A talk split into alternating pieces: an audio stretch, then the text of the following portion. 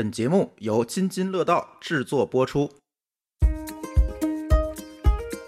与这种宏观的大的叙事环境相比，一些平凡的身边的小人物、小事情，反倒挺让人动容的。几点到几点在工地干活？几点到几点到馒头店给他妈妈买馒头？往往觉得自己已经很难了，然后看到这样的一个流调以后，哎呦，他比我还难。但是与此同时，他们其实还没有失去自己的体面。虽然这么辛苦了，还能够去释放自己的善意。还离着单位好远的距离的时候，他就把这个表就给停了。就是最后我付的那个款要远远低于原来预计的那个款项。这个普通人的生活，就是第一，你你难道真的没过过吗？第二，这有什么可鄙视的呢？我就不明白为什么。你看，刚刚咱说那个外卖小哥、外卖小姐姐也好，包括曾经火的那个二舅，包括糖水爷爷，就这种小人物，他一旦在网络上走红了以后，势必都会遭到网暴。我觉得很奇怪这件事情。即便我们平凡，我们怎么发光？而且这种光芒呢，你发射出去的时候，你自己也好开心；别人接受到你的光芒的时候，也好开心。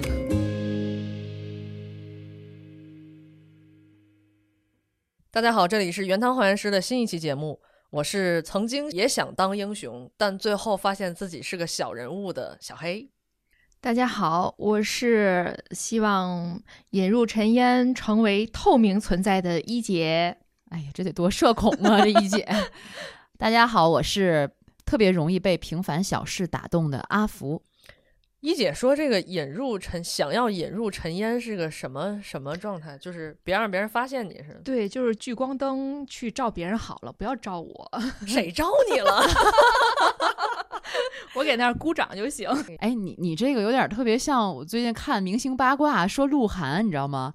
鹿晗当年算是顶流嘛，他即便他是在顶流的时候，他都特别希望自己能够比自己的那个当时那个状态要。”卑微一点，他可能才有安全感哦。就是就他人家才是真正不想让聚光灯打着 你这，这是主要是有社交压力，不想成为这个关注的一个焦点。嗯，你想多了。不过像一姐这样的，可能也大有人在吧？真的，有时候不论什么职业，他也是性格使然。对对对对对。我们这一期呢。嗯，主题啊是苦痛日子里我们要感念微光闪耀的平凡人，这不是感恩节了吗？感恩节了，我们总得感谢点什么。这一年马上就要过去了，嗯，想了半天，其实感觉这一年最该感谢的就是这些微光闪耀的平凡人。嗯，就现在说感谢这个词吧，它有时不一定是好词儿。感谢一姐。对，什么仇什么怨？对，但是总是觉得有些人、有些事儿还是能给我们一些力量的。嗯嗯，与这种宏观的大的叙事环境相比，一些平凡的身边的小人物、小事情，反倒让我们觉得今年的记忆点都集中在这些事儿上。因为大家可能都感觉今年日子都不太好过，对，是吧？疫情三年到现在。可能有很多，无论是工作上啊、生活上啊、事业上，有很多变故，有很多变化，有很多施展不开拳脚的地方。但是呢，就是生活中的这些小事，你好像到年底的时候，你再想一想，这些事儿反而成为你这一一年当中特别让你能够记忆深刻的地方，或者是说是我们精神支撑上的一颗小小的救命稻草。可就这一根小稻草，它就把你给留住了，就是小光芒照亮了你。小光芒还是照到你身上了。对，一姐你怎么看？就像阿福说的，这个，嗯，大环境，其实我觉得大环境从我们录悲秋那期就在说这个事儿，嗯，就是主要还是疫情嘛，疫情给大家带来太多的无力感，还有一些次生灾害。我我我就是觉得好像我们录完悲秋，其实当时我有一点点被治愈了，然后但是后来到现在。漫长的冬天开始了，我最近又挺郁闷的，其实，嗯，然后我就突然想到，你看这一年我们一直被奥密克戎所折磨，这好像对于天津来说是一个轮回一样。嗯，我我不知道其他城市的听友们记不记得，反正天津的听友肯定是记得，奥密克戎来到中国第一个城市就是到的天津，所以我们在今年一月份的时候做那期奥密克戎。在天津市被笑死的时候，当时我们就讲过这么一个段子。其实我觉得这一个段子，这个段子一直在感动我。这一年，每次在苦难的、在疫情的苦难当中想到这这个段的时候，就觉得挺有意思的。就是当时有一个有一个天津大爷，他这个去做核酸嘛，然后做核酸的时候去问别人说：“那个这是做核实验的吗？”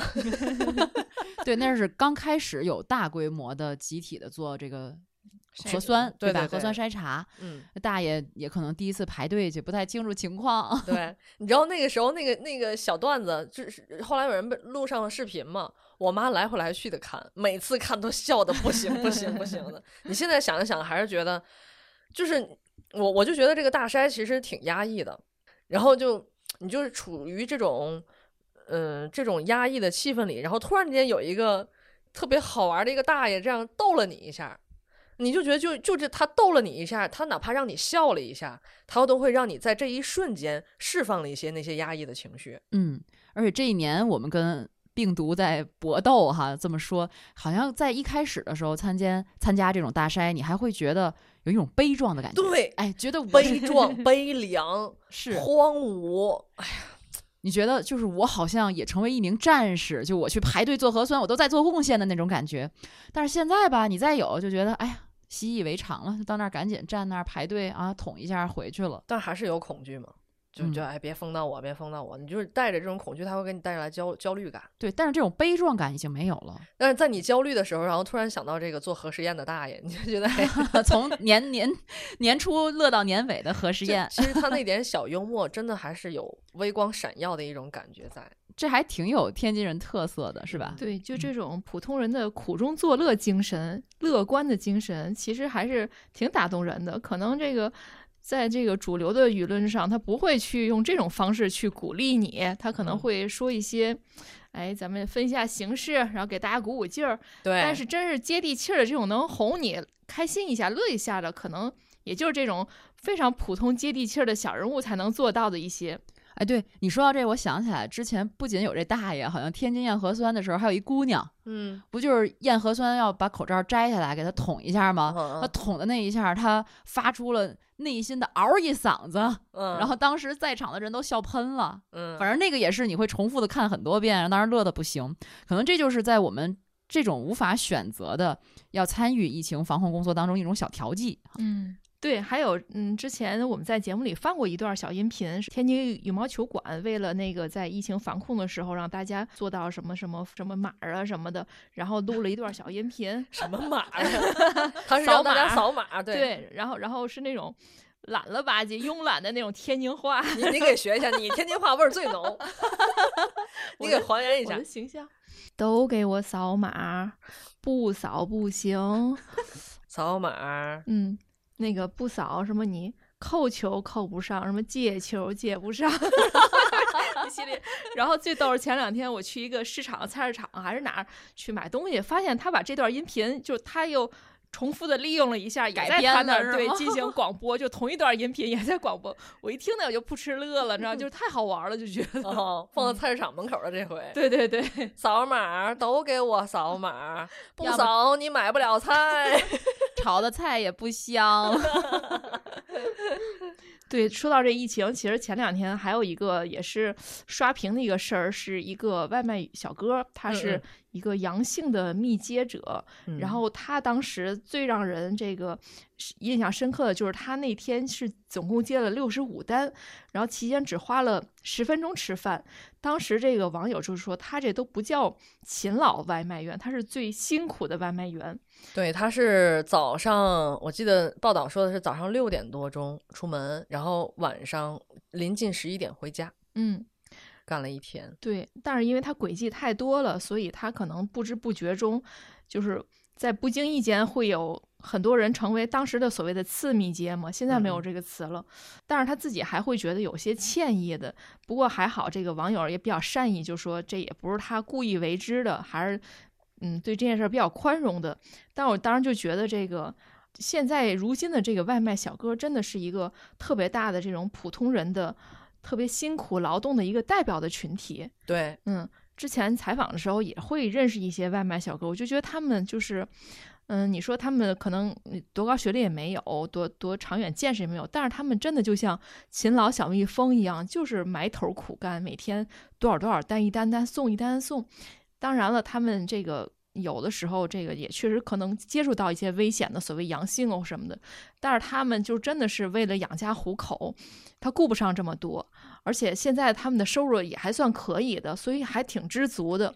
因为嗯疫情当中，我觉得他们真的是太重要了，真的嗯太重要了。是没有他们不行啊。嗯，对，而嗯而且你说很多外卖小哥，你我记得你前两期节目还说呢，一姐还说呢，那个有什么七万的那个研究生学历的外卖小哦哥嘛、对对，嗯现在就是因为各行各业都不太好干，这个外卖小哥是一个还挺热门的行 业。对啊门槛比较低，随时能参与啊。对，所以他们也很珍惜这份工作，就是没黑没白的工作。我记得我们家当时曾经是晚上真的十点多敲门送快递的来，我当时觉得、哎呦嗯还在送，还有特别早六点多敲那个来的，嗯就是确实不不辞辛苦的这样。对你说的这个外卖小哥的，当时他的轨迹引起大家的关注，我就想起来之前好像是有一轮北京的疫情吧，嗯，有一个也是一个做装修的，好像那个标题叫“流调中最辛苦的中国人”，嗯类似这么一个标题。就是可能我们现在在看流调，不止有的时候你去看它的场所、它的轨迹到底在哪儿，有时候你能从流调当中看到这些人的努力、嗯努力的生活、努力的工作，嗯，这种某种程度上其实也是鼓舞了很多人。其实你说不只是北京，你看嗯天津最近的一些流调，就经常什么，呃，哪天哪天零点到凌晨四点在哪哪哪个工地嗯啊，也有这样的。包括我前一阵儿看兰州的一份流调，是几点到几点在工地干活，几点到几点到馒头店给他妈妈买馒头，给老嗯母亲买馒头，就是好几天的轨迹都是如此单一。你说为什么我们会因为这个流调看了单单一份流调就这么感动呢？还是因为我觉得可能我们大多数人像他们一样在努力的打拼着，嗯。在城市里面，你说可能很少有人能出人头地吧，但是嗯。我们就是这么普通的在这里努力的做着自己的事情，我觉得还有一个就是，往往我们觉得自己已经很苦了。嗯。往往觉得自己已经已经很难了，然后看到这样的一个流调以后，哎呦，他比我还难，他比我还辛苦。对，但是与此同时，他们其实还没有失去自己的体面。虽然这么辛苦了，但人家真的是这个双手、这个双脚去去一分劳动一分辛苦去工作，甚至于还能够去释放自己的善意。嗯，哎，对，一姐你说这点我特别认同，就想起来我前我就这周吧，我限号那天，我早晨起来是打车去上班的。我当时打车的时候遇到一个司机，嗯、它因为我这个路程其实还挺远的，得有九公里的，相对吧比较远吧，九公里的路程要去上班，而且早晨早高峰的时候其实相当不好走。从我们家出来，几条主干道哪条都堵，一条比一条堵。嗯，当时一般你打车，滴滴司机不都是会按照路线规划给你走吗？对，然后一上来呢，我们俩就简单的寒暄了两声，就聊了两句。这个司机就说：“哎呀，我可知道这条路不好走啊！以前我经常送完孩子，我就走这条路去上班去。”哦，我一听，就是原来可能也是有正常工作的，现在只能开滴滴了。哦嗯然后我没有太多，因为我当时早晨还要处理点工作在手机上，没有太多跟他交流。他就说：“哎，我能不能给你走那条道儿？因为以前我送孩子啊那条道儿就特别好走。”我说：“可以。”我说：“您走吧。”走着走着发现更堵了，为什么呢？因为现在天津在修地铁嘛，嗯它好多路会发生突发的一些，就是比如突然的这几年我可能就把这儿堵了，或者以前四车道变成两车道了，走不动了。但是我还是对这条对这些路很熟悉的。我一说，我说啊，您不是走这儿啊？我说那儿不行，怎么怎么情况？他就特别有歉意的那种，说哎呀，我给您赶紧。你就觉得他啊，就好像因为这件事情就觉得亏欠我了似的。嗯他一直在想方设法找不同的路线，想把我尽快的送到单位，不要耽误我的事儿。嗯而且还离着就是单位好远的距离的时候，他就把这个表就给停了，就不叫表吧，就手机上操作就给停了。就是最后我付的那个款要远远低于原来预计的那个款项，嗯然后我当时就不知道该说什么好了。但是他从始至终就是表达很歉意，觉得哎呀，真是不好意思，给你那个什么没耽误你事儿吧。我我当时真的没法说什么，因为你觉得不是怕你投诉啊？不，因为我就觉得从始至终他都在去，其实是为我考虑。嗯他一直表达出来的，无论是走什么样的路线，包括最后他提前去给我结账，我觉得都是他一直在替我考虑。这样的话，我都没法说什么。我说没有啊，我说那个没有，谢谢您啊什么的。但是我觉得那一天通过这个事儿，我就觉得特别的受感动，因为嗯那段时间是我，这段时间也是我就挺郁闷的一段时间。你刚才说郁闷，就是包括家里也发生了一些事情，然后呢，工作又挺忙的，每天赶赶喽喽的，也没有任何娱乐，就天天顶着一脑门官司。我觉得遇到这个司机，会让我觉得这个世界上还有很多很多善意。就那一下就点亮你了，对把你最近这种阴霾不能说一扫而光，但是至少它点亮了一下。对，对，像你刚才说的，他可能真的因为上一份工作，嗯，被辞了或什么原因，他改做这个滴滴司机了。可以说，肯定是也需要这个经济上的一些补充的。是他可能很需要这些钱，而且他们开车其实很辛苦。对，他自己也会说，平台可能会抽成很多，他他也给我讲过。对嗯那最后他落下的钱其实就会更少了。对。我还觉得挺过意不去的，但是我也没法操作，因为这个操作是在他那端来进行的。但是我就觉得这种体面或者这种讲究吧，就是还是挺让人这个动容的。就是以前有句话叫“人穷志短”或“人穷志不短”，其实有的时候这个穷和这个志短不短也不是一一对应的。有些人说实在的，你刚才很动容我，我又想起最近我特别生气的一件事儿，就看网上那个有一段视频，就是说现在娱乐圈的人那一圈儿人都高贵了嘛，就是几个所谓的流量明星也好，还是这个顶流也好，在哦，我也看到过那个啊，在对待普通人的时候，包括他们自己都已经不拿自己当普通人了。嗯当这个比如别的人说啊，冰箱里搁什么的时候，他们然然后其中一个女生说搁可以搁碗，然后那些人都惊讶的下巴要掉了，因为可能在他们的想法里，冰箱只是搁面膜，他们搁说的是化妆品，他们说啊，冰箱里为什么会有碗？难道你有剩菜吗？他们这样讽刺他。对啊，我就觉得真的是太太气愤了。就难道你你就不是人了吗？就是就算你这个富多么富有，多么有权势，这个普通人的生活，就是第一，你你难道真的没过过吗？第二，这有什么可鄙视的呢？嗯，对对对，就是还有那个视频里面有一段儿，呃，有一个呃，应该是观众粉丝吧，就说：“嗯哎呀，接触你们，觉得你们还是很亲民的。嗯然后其中有一个明星就说：“我们就是民啊，嗯，嗯，这不是很正常的吗？”对啊然后其他的那些明星就嗤之以鼻，觉得什么呀，你这脑子有病啊什么的。对。然后还有一段儿是有一个新的一个小明星，然后吃鱼子酱的时候，他不会吃，就是那很贵的那种鱼子酱，然后他一口吞下去，然后周围人都惊呆了啊！你居然这么吃，然后就从那儿嘲笑，真的是嘲笑。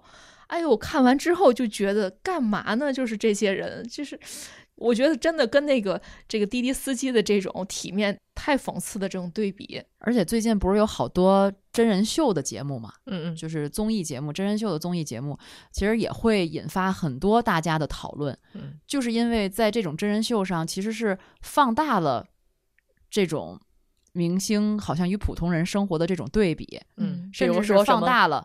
向往的生活，你非要点出来，那不就是农村生活吗？嗯什么什么那个在农村住一下、吃一下、做个饭什么的，嗯，对于他们来说可能算下基层了。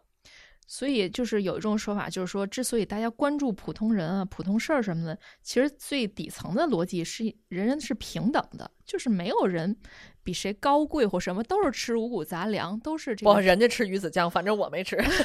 但是都是要经历生老病死啊，对啊，都是要呼吸空气，对吧？嗯都是不能起自己飞起来的，就是 不能自己飞起来。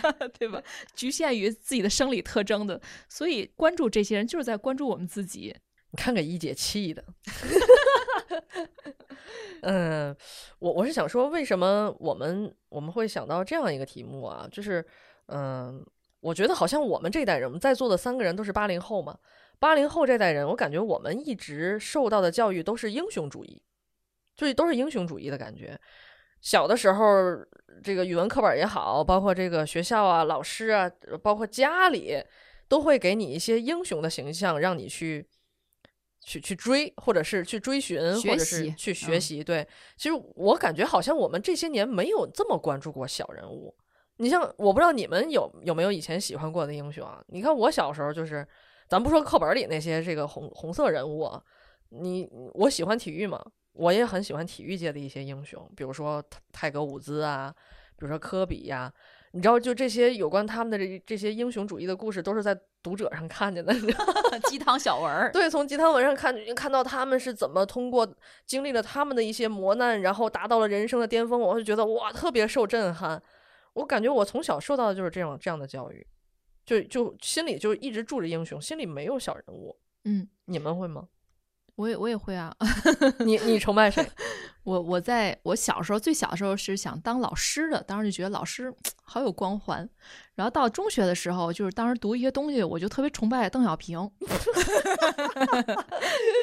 为什么？我觉得他这个几起几落还这么坚韧，然后最后走向了光辉的领袖的这个经历，特别的。你跟我，妈一样，真的，你跟我妈一样。虽然你比我妈小那么多，我妈当时，我妈就是那个高考，她她那会儿高考那个考了三年，然后我后来就问她，我说您怎么忍的，考三回？她说邓小平还三起三落呢。嗯 你看，跟一姐说的一模一样。我们并不孤独。所以还是能够有鼓舞人心的力量的，是对吧？嗯值得普通人学习的。嗯那那你呢？你哎？我我好像就是小的时候很崇拜周总理周恩来，因为那个时候好就是我我崇拜他呢，我是觉得他的那种风度和他嗯的为人处事的这种能力。这个后来吧，好像到了青春期的时候追星。我特别喜欢的就是周杰伦，都姓周是吧？哎，周。总理，周董。周杰伦那个时候，因为我刚开始，可能这也是我我喜欢的这类型的异性，可能也是这样的，就都是就那种。姓周的异性，最后我也没找姓周的，呃，反正就是必须要才华横溢，嗯然后呢还得为人低调。嗯当然，周杰伦现在也不老么低调了，但是他刚出道的那个时候还是很低调的，就是那种属于害羞的，嗯，就是那种人格。嗯我还是喜欢这样类型的。嗯，就我觉得咱们这些崇拜的人，确实都是大人物。人中龙凤。对，确实有卓越的卓越之处 啊。嗯但我以前就觉得人生当中有一个英雄，感觉他就像一个灯塔一样，他在照耀着你，然后你往那个灯塔的方向去。然后曾经一度，我这人就很英雄主义，你知道吗？我也想很想成为英雄，很想成为大人物，甚至说我想赚很多的钱，我想有很高的地位。后来发现自己就是一个 对，我觉得这可能也跟 时代的发展有关。也许你要早个十五年出生，也许真有可能，因为成为大人物，是吗？对对对，因为因为这个大领导，大领导来了。就黑 总，霸道霸道黑总。一说到这儿，马上腰板挺起来了，脖子也梗起来了。你看看，活在想象里。但是我好像你这么说，我想起来我小的时候，我妈一直在说，说我小时候的梦想就是当局长，啊，也不知道为什么要当局长。局里局气的。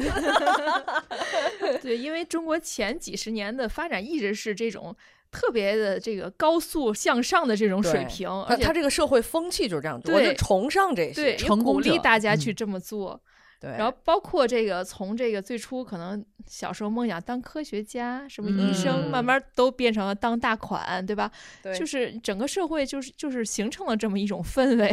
嗯，但是现在又到了另一个时期，我觉得现在还是有变化。你看，现在我们在在接触一些，我们总在讲，其实包括媒体报道也是平凡英雄嘛，嗯已经不像以前似的，就是都是呃高大全的、伟光正的，是吧？现在也会有很多就是真实的一个人是什么样的，嗯但是他有很多品质在闪光，我觉得嗯还是有变化的。嗯，嗯，不只是主流媒体了，你看嗯。自媒体也是也是一样，包括那个你像那个外卖小哥，嗯。那个前呃刚才咱说那个流调中最辛苦的外卖小哥，那个是主流媒体嗯炒下来的，嗯但实际上自媒体也在寻找这些这个微光闪耀的平凡人。嗯比如说，啊，好像又是一个送外卖的啊，是一个单亲妈妈是吧？嗯嗯，对对，我记得当时嗯。单亲妈妈，就是他他其实挺不幸的，他是挺年轻，才二十出头，但是已经她的那个老公在孩子出生不久就不幸去世了。嗯，因为然后她的车婆婆祸好像对，然后她婆婆就是把她赶赶了出来，然后在这种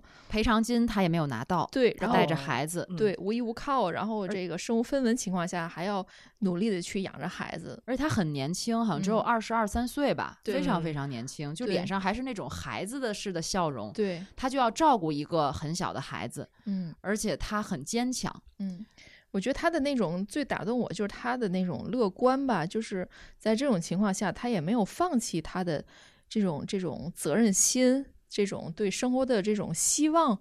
没有说躺平，或者说是自甘堕落啊什么的，就嗯是这点特别让我觉得 挺值得这个看一看的。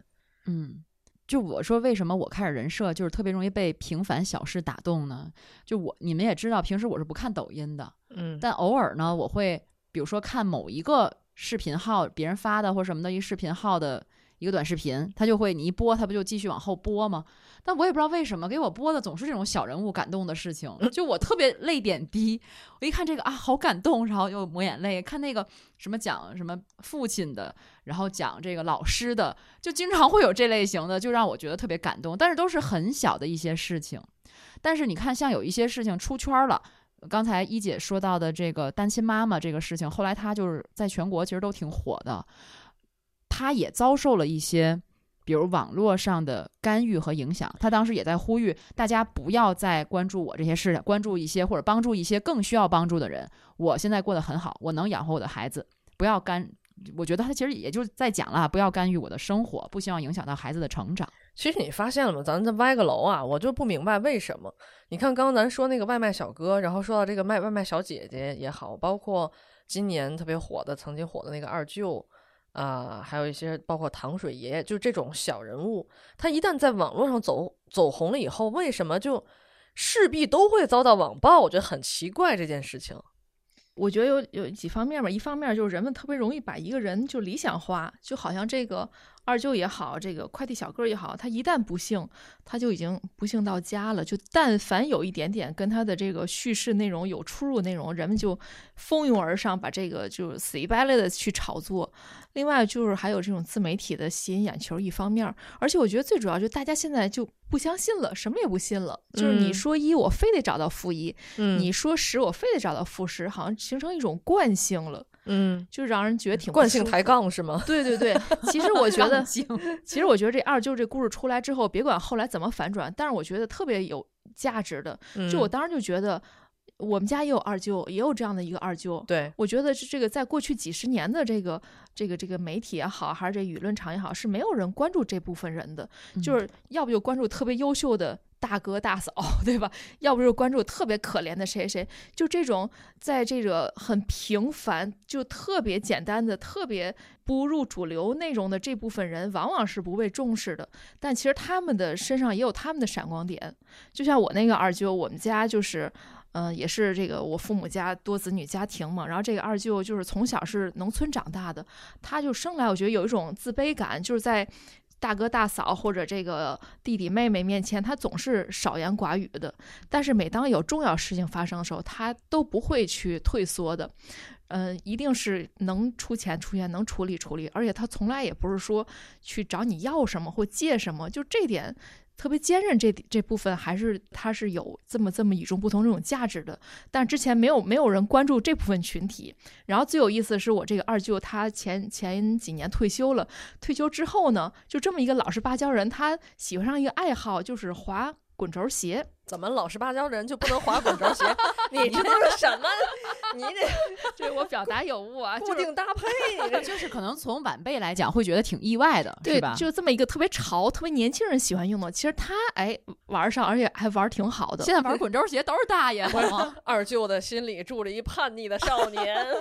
对，而且我当然也跟你们交流，哈跟很多人交流说，大家其实家里都有这部分人，对我也有二舅，嗯，就是就是，所以我觉得就是杠归杠，或者反转归反转，但是现在我觉得嗯。大家慢慢能注意到这部分人还是挺我好的。明白一姐要表达的意思，就是说她觉得现在，呃，这个舆论场在关注这个越来越多的关注平凡人，嗯，这是一件好事，嗯。就嗯。不会不会是一这种二极管思维，对吧？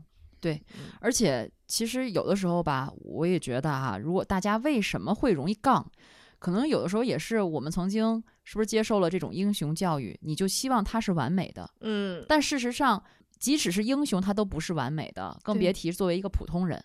而恰恰但凡发现了不完美的地方，他就要去扎刺儿，是吧？嗯就要去抬杠。但其实我们转过来看，就是恰恰是这种不完美，它有的时候才会使这种人性的光芒显得更完美。嗯，更珍贵。对，嗯，就是这种真实的力量才是最打动人吧。你们刚刚说到看小视频，我我记我觉我是觉得现在这种短视频平台用不同的方式在关注这样的平凡人，我就觉得之前我在朋友圈里分享过一个视频，就是它是一个合集，是一个集锦，他在集不同的人在不同的场景下跳舞和弹琴。给我印象特别深的就是有一又是为什么又是外卖小哥？外卖小哥在街边的一个废弃的钢琴那儿弹琴，然后还有一个办干保洁的大爷，在一个已经关门的商铺门口，他感觉可能没有人看得到他，他在跳 Michael Jackson 的舞蹈。然后还有一个卖水果的一个姐姐带着套袖，在水果摊儿面前这样跳广场舞。我我也看到这样的集锦，然后就类觉得啊然后他的配乐又是那个《爱乐之城啊，啦啦》，啦，你就觉得你就觉得这个场景特别的浪漫，嗯嗯它带有一种英雄的一丝气味，又带有一种真实的生活的一丝气味，然后的那种小浪漫。然后我就记得当嗯时评论区有一个我特别喜欢的一句话，叫“手里是梦想，身后是生活嗯，它其实就是。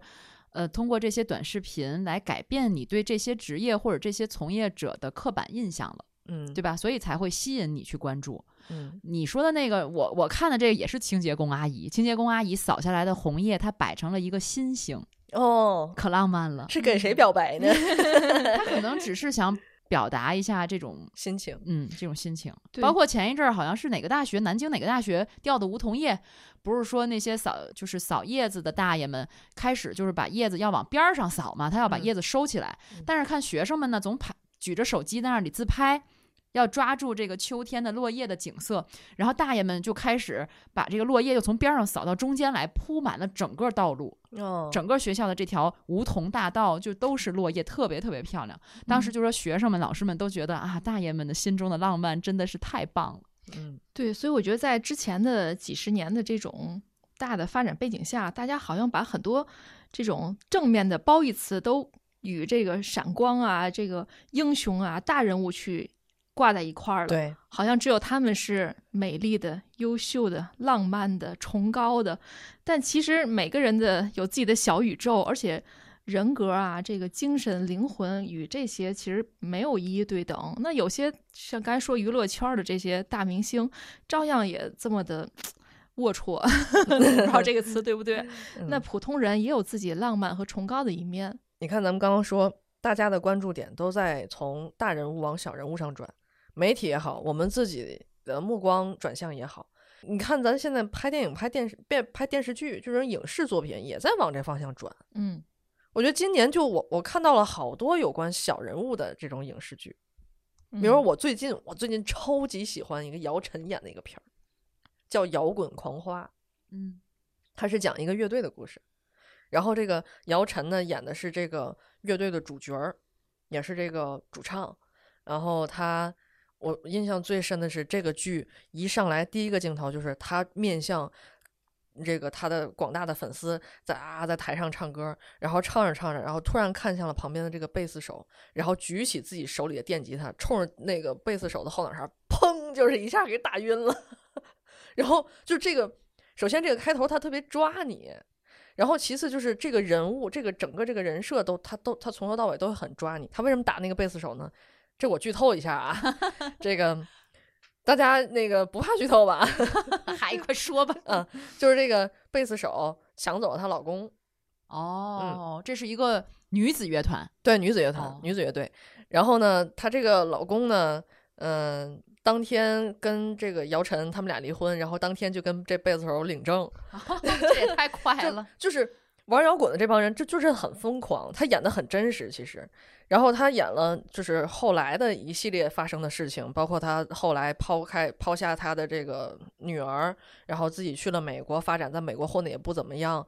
嗯、然后后来又得病又什么的，然后那个回到国内来，后来回到国内来以后和他的女儿又不亲，然后他女儿跟他就相爱相杀的，整个演了这么一个过程。但是他的主线就是，他回到国内，他就是为了想把他原来这支乐队重新组起来，他就想为一场完美的演出，就想完成一场完美的演出。就是他经历了太多太多的苦难，包括他的妈妈也不要他了，他的女儿也不怎么认他，然后他的乐队又组不起来，他又没有钱，生活又很落魄，一个女的，可是他就为了这一份梦想，他一直在坚守，一直在坚持，所以就这个整个片子特别感染我。他讲的就是这样一个这样一个，嗯，曾经可能他很有名，但是后来又很过气的一个老阿姨重拾自己摇滚梦的梦一个故事。嗯，他看得我特别热血，燃了，嗯。我我想起来，前两天也是看一个那个视频，介绍一个日本的连续剧，大概意思呢就是几个摆烂的年轻人，也中年人也有，就是同都是同事，他们在感情中各有各的问题，然后在这个比如说这个一个其中一一个女孩，她就忍不住去不停的换男友，不停的那什么，然后一个男的他就始终找不着这个这个这个对象，然后后来又跟同性又发展关系，反正就挺混乱的，几人都觉得自己挺失败的。但是又忍不住继续这样生活，这样的一个开头的情况下，然后一集集演一集演，到最后发现还是那样，嗯，然后我还是摆烂，我就这样了，嗯 我就觉得这个还挺有意思，就是没有说 逆袭变了，我找到幸福了。哦，对吧？哦摆烂到底 了，对对，后来发现那我就是这样，那那我就接受自己好了。我觉得这还挺有意思。接受命运的安排。对对，这就是这种普通人的这个小治愈。那那有几个能逆袭的，对不？就是其实最后大多数人生就是就是它是真实的，，对，就是真实的嗯。继续自己的道路，嗯。可能中间有点小波折、小戏剧性的、小的这种哎滑段是挺有意思的，但是最后还是归于平凡的生活。嗯。嗯，我觉得今年还有一个主旋律电视剧，前两天那个金鸡奖不还、嗯不还颁奖来着，就那人世间嘛，我相信肯定很多人都看了，嗯，对吧？哎呦，一姐那会儿疯狂给我安利，你知道吗？你还不听，最后服了吧？因为你给我安利的时候，是因为我爸妈说特别好看，一般就我吧，就是叛逆少女，就是他们一说好看，我就觉得哎，主旋律肯定不是我喜欢的类型。但是后来我一看，还真上瘾。嗯，我当时看就是我跟我爸妈好久没有一起看电视剧了，我觉得嗯上一次部可能还是什么《渴望》啊，类似那个，啊，这太遥远了。因为他们看跟我看确实不一样，像你说。嗯，但这部电视 剧是个，戏说乾隆，对对对，我就《还珠格格》对对对，打个比方，嗯然后这部电视剧，我觉得能坐在一起看，就在于它真的是讲了人性中的很多东西。就是你说他们这一家几口人，这是三个姐妹嘛，就是兄兄弟姐妹，嗯从这个嗯五十年代就是刚刚这个建国后的经历，一直到九十年代、两千年的这个经历，就是一家人的这种喜怒哀乐，这个酸甜苦辣，在讲述过程中，你会觉得其实跟我们。没有特别大的距离，就是它嗯归于人性、归于性格、归于这种选择的时候，比如说你是选择支持你的兄弟，还是坚守你的工作？你是选择在在他已经很落魄的时候去让割舍你的利益，还是说视而不见？其实我觉得人性都是相通的嘛。而且我就看那个就会觉得。真的是每家人都有每家人的故事，我觉得我们家也可以拍一部《人世间》，就它这个嗯。名字就很有这个、这个这个代表性，就是每一家都有每家故事，而且从这几十年你也能看出这个社会的大背景，从最初的人与人之间关系到后来，有的人升官了，有人发财了，有的人一下就是又出国了，又什么的，命运会有更特别大转折，而与此带来的人的人性上的一些性格啊、选择上也会有一些特别特别异化的一些变化。那在这个时候，你作为一直坚守的人，你又该怎么去面对这些？我觉得还是挺值得看的，就尤其他这有这种小说的这种基础在嘛。所以你看整个剧里面，我不知道最打动你的角色是谁。你看有当大官儿的，有当大学教授的，然后有嗯发财的，但实际上。他他故事主线也是主要是围绕雷佳音嘛，我就相信可能最打动大家的肯定也是雷佳音的这一家。对，他其实最后也没混出个什么来，没错从小他就是最最差的那一个，到最后他也还是最差的那一个，就依然平凡着。依然平凡着。可是他他却有他的幸福，嗯，就是这个片子他展现的，是他也有他的微光，对他的光芒，也有他，他就像一姐说，他人穷志不短。嗯然后他他也有那犯难的时候，他也有坐牢的时候，也有呃面临这个不是他亲生的那个儿子去世的时候。嗯。我觉得雷佳音演的最打动我的就是他蹲在这个老房子里哭的时候，嗯。你知道他那种哭不是啜泣，也不是也不是那种，他一定是经历了生活的苦难的那种哭，嗯，就是他蹲在角落里面，然后皱着眉头那样眨巴着眼睛哭，嗯。是一种无力的无力的痛苦。就像像个孩子一样的，真的是。哎，我就觉得特别能够共情，就像有有人说，你没有哭着吃过饭，你是懂不了那种那种难受的。嗯对嗯真实的生活就是这样的。嗯对，哎里边儿那句话不就说，如果你觉得日子苦，那就熬一熬就过去了。嗯，就其实大多数人都是这样。所以其实这种生活剧这么多年拍下来，依然很有市场。我嗯记得我小的时候，我奶奶就特别喜欢看这种剧，因为我奶奶小的时候生活在农村嘛，她特别喜欢看农村题材的剧。我小时候觉得，哎呀，这太没意思了。我妈也爱看。啊，还有这种生活的，就是像《人世间》这种的，可能讲一个家族的兴盛发展的一个过程。对，以前是什么乡村爱情？哎，反正就是各种类型的吧，就是对他就觉得，哎呀，这太真实了，这就是生活就是这样的。我觉得可能不到一定年龄，你可能体悟不了。你比如，说，还是年轻十七八九岁的时候，嗯，可能还是不太能看得进去的。咱小的时候，候，我我想了，你这么说确实是，咱要是上高中的时候看现在这人世间，我觉得我也看不进去。嗯，可是现在经历了一些事情之后，你就能懂得为什么雷佳音会在那个墙角里面哭。嗯，哎呀，这又悲秋了，又阿福，我 我最近都悲的没时间看电视剧了。嗯，我还是给大家强烈推荐一下这个《摇滚狂花》吧。其实它最后也是一个一个悲剧。呃，姚晨当时也说了一句叫“我的快乐就是悲伤”。到现在其实我没明白这句话，但是 希望大家也去看一下，然后给我解答一下到底怎么回事儿。那个我激励你一下吧。就前两天，就是不是北京马拉松比赛嘛？哦当时有一个新闻，哎呦，我觉得看完之后还是挺挺挺受鼓舞的。嗯有一位六八十六岁的大爷，他是最后一名跑了，然后是用时六十六个多小时。嗯但是呢，这不是他第一次跑马拉松，在四年前他也在无锡跑过马拉松，当然那个时候成绩是五个多小时，是比现在要好的。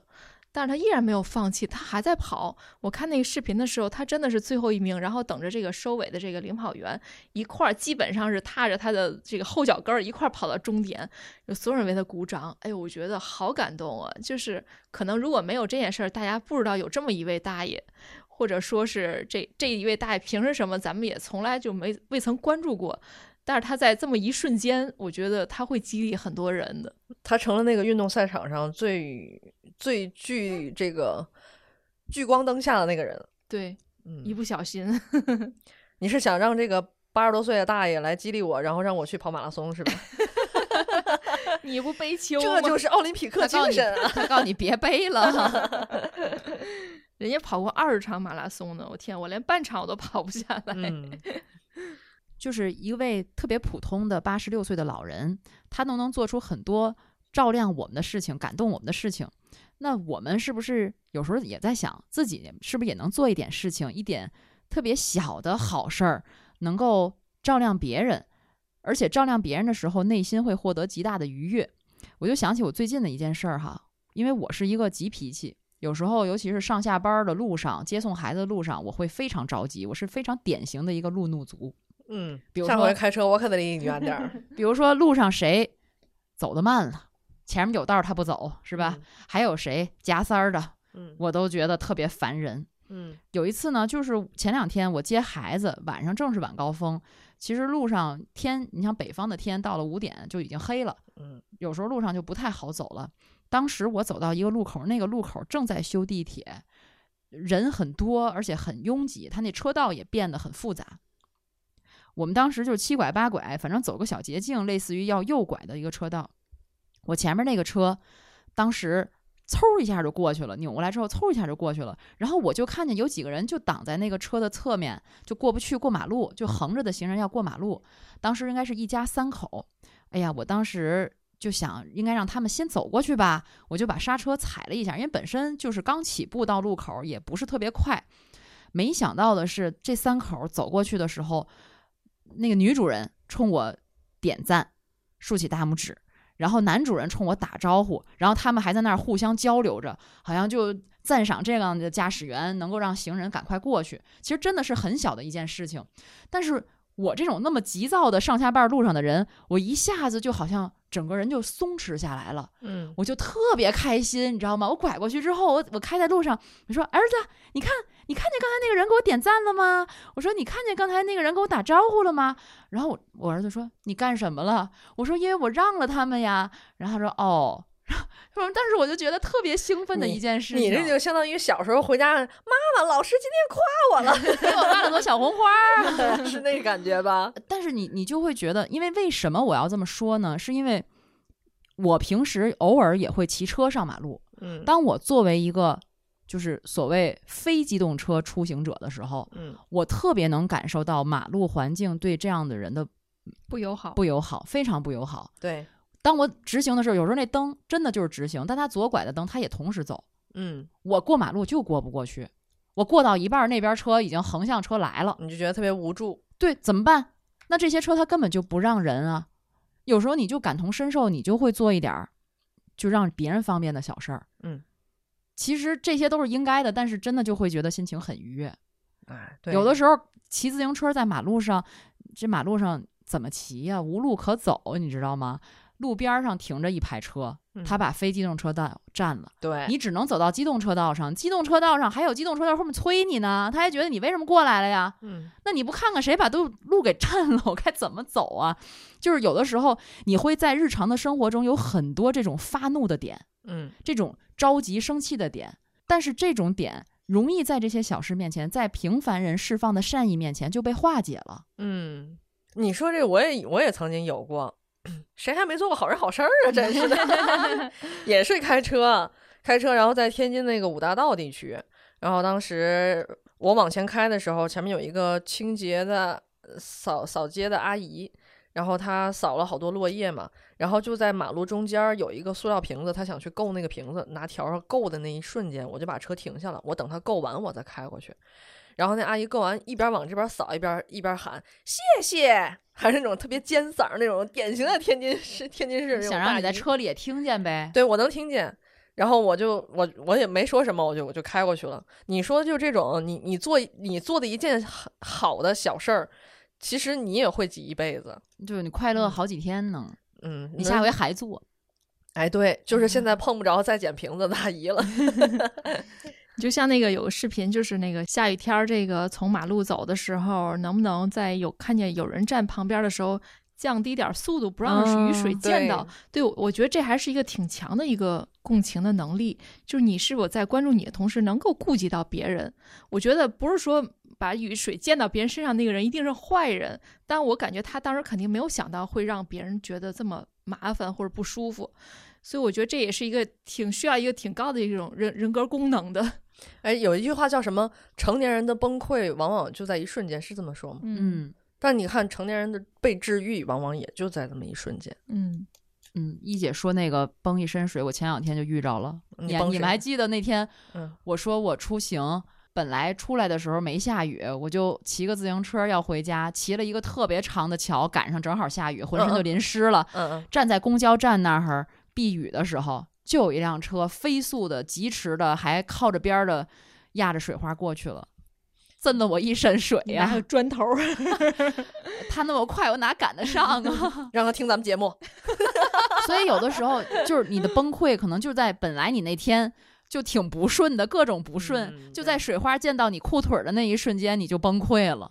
所以你说，就是现在日子都过得这么苦了，咱们彼各此取个暖。对我们 彼此取个暖吧，彼此给彼此留个也留个乐呵。嗯，而且我觉得越是这种环境下，可能越能凸显人真正的这种真善美，它是不分年龄、不分阶层、不分这个贫富的一个本能的一些东西吧。嗯，就像小黑说的，小的时候谁还没有个大大的梦想啊，是吧？嗯嗯，这让我想起了，哎，咱们高中的时候应该做过一个阅读理解，而且那篇文章后来好像在多个这种鸡汤的杂志上也登发过。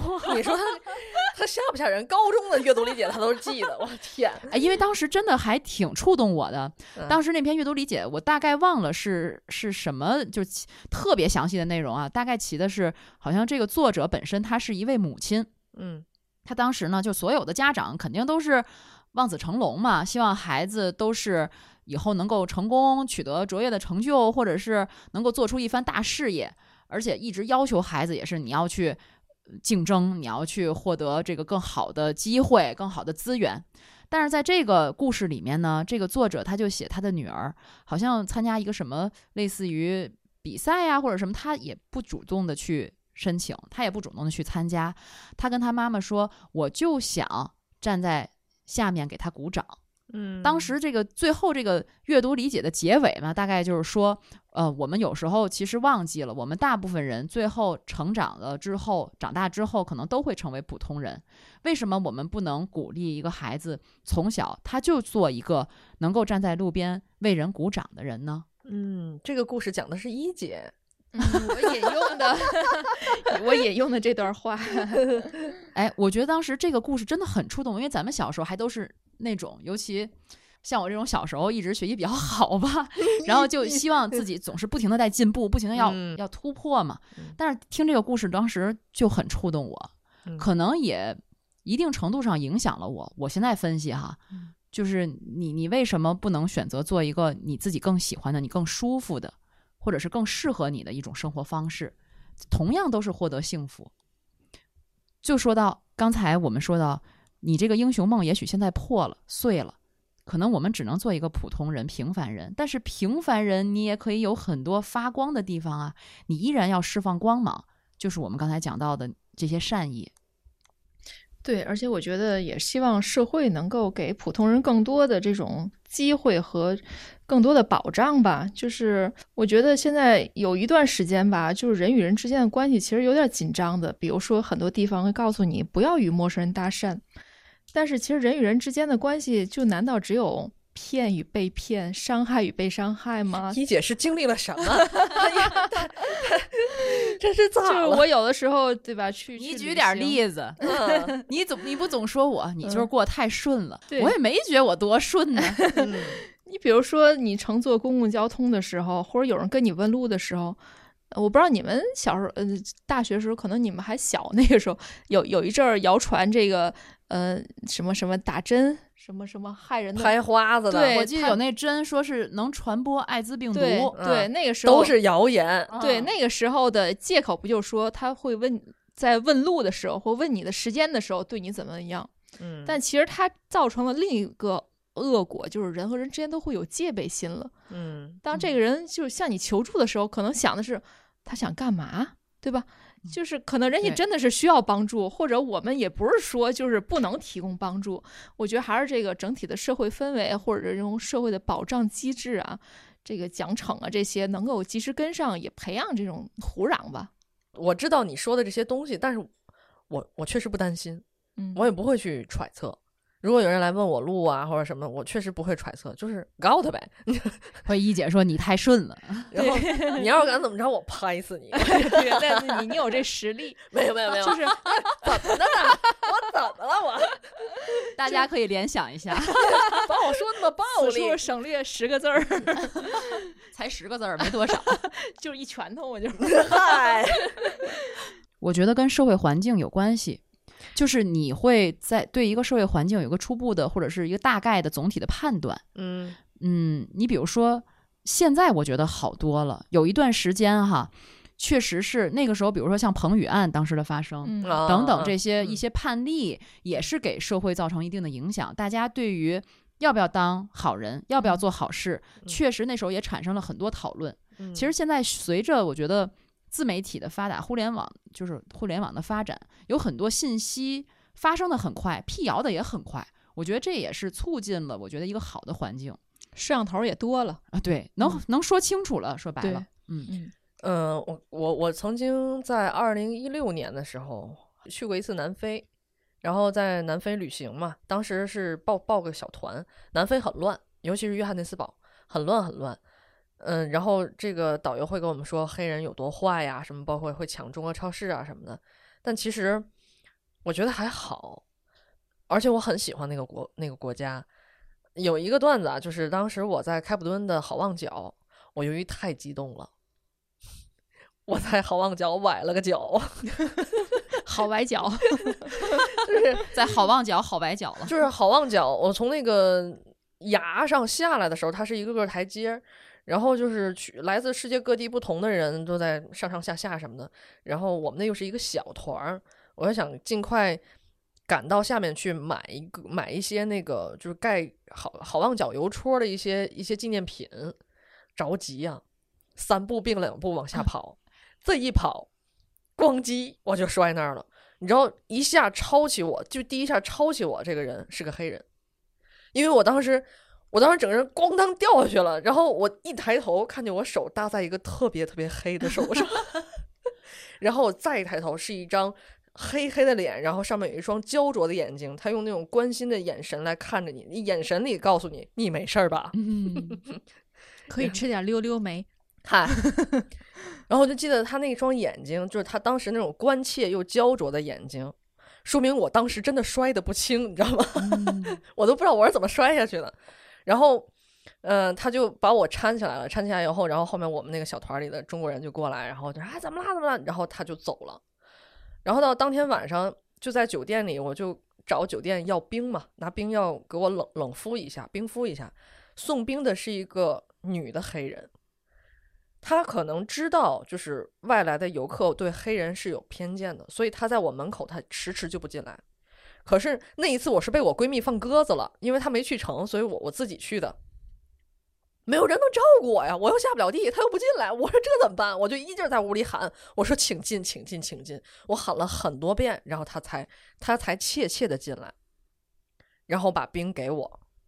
我我我其实就导游那么跟我说，黑人可能会对你有恶意，可能会抢你什么东西，但是首先我当时确实也没办法了，其次其实我还是我还是我我不认为所有黑人都会是这样，我还是觉得、那当然了，我还是觉得他们还是对我很善意的，嗯嗯对我，我当时去德国的时候是在火车上，也是我一个人提的一个特别大的一个行李箱。当时我就觉得，哎，这挺辛苦的，吭哧吭哧从那儿搬。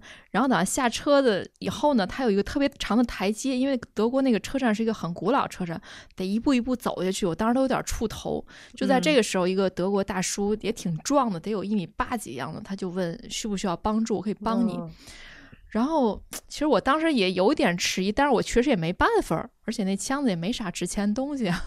嗯然后他就我我就说谢谢，然后他就真的是从上面一直吭吭吭，结果给我搬到了下面，而且是那种他也很费力搬的，毕竟那箱子很大。然后我我就感谢他，我当时心里就想，真是德国的活雷锋啊！德国大叔。俺东北的，你你你东北哪的？我我我反东北的。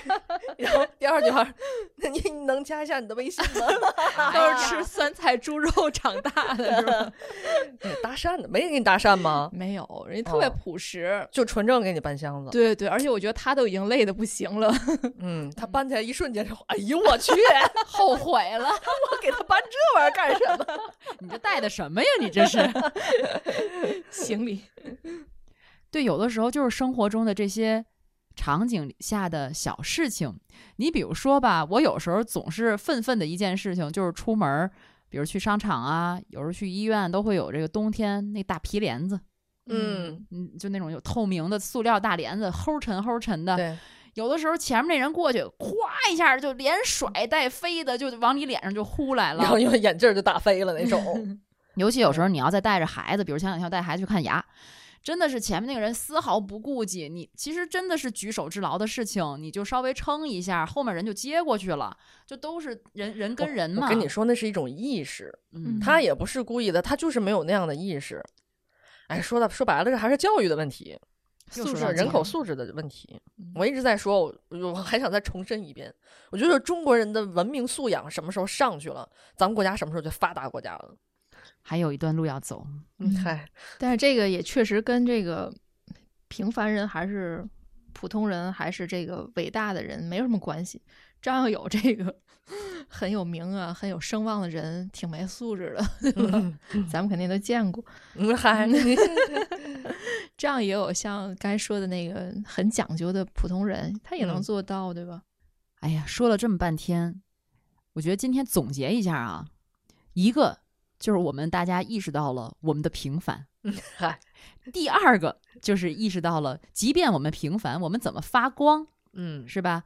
而且这种光芒呢，你发射出去的时候，你自己也好开心，然后别人接收到你的光芒的时候也好开心，真的是两全其美的事情。嗯，往大了说，就是在在这种越来越难、越来越苦的日子里，我们我们想尽办法的活着吧。嗯，嗯 自己给自己取取暖，自己给自己找找乐儿。嗯嗯，真的希望我们今天讲到的，即便在苦痛的日子里，仍然会遇到这些发射出微光、闪耀的平凡人，而且要感念他们的这些行为，而且自己也要做，也要嗯开始行动起来。我觉得这个是我们今天其实通过这个节目想跟大家分享的，尤其是今年这一年到年底的时候，真的是想到这些。微光，想到这些温暖的小事儿，就会让你觉得，哎，这一年有很多让我们值得回忆的事情。那大家听到这里有，我不知道大家这一年有没有像我们一样经历了类似的事情，有没有那些能够在你的生活里面给给到你力量的那些微光，或者是灵魂，或者是人物故事。也欢迎大家在评论区给我们留言，或者是进听友群来给我们讲一讲你所遇到的那些故事。那我们这期节目就先这样，感谢大家收听。对我们等着听你的故事来温暖我们呢。嗯。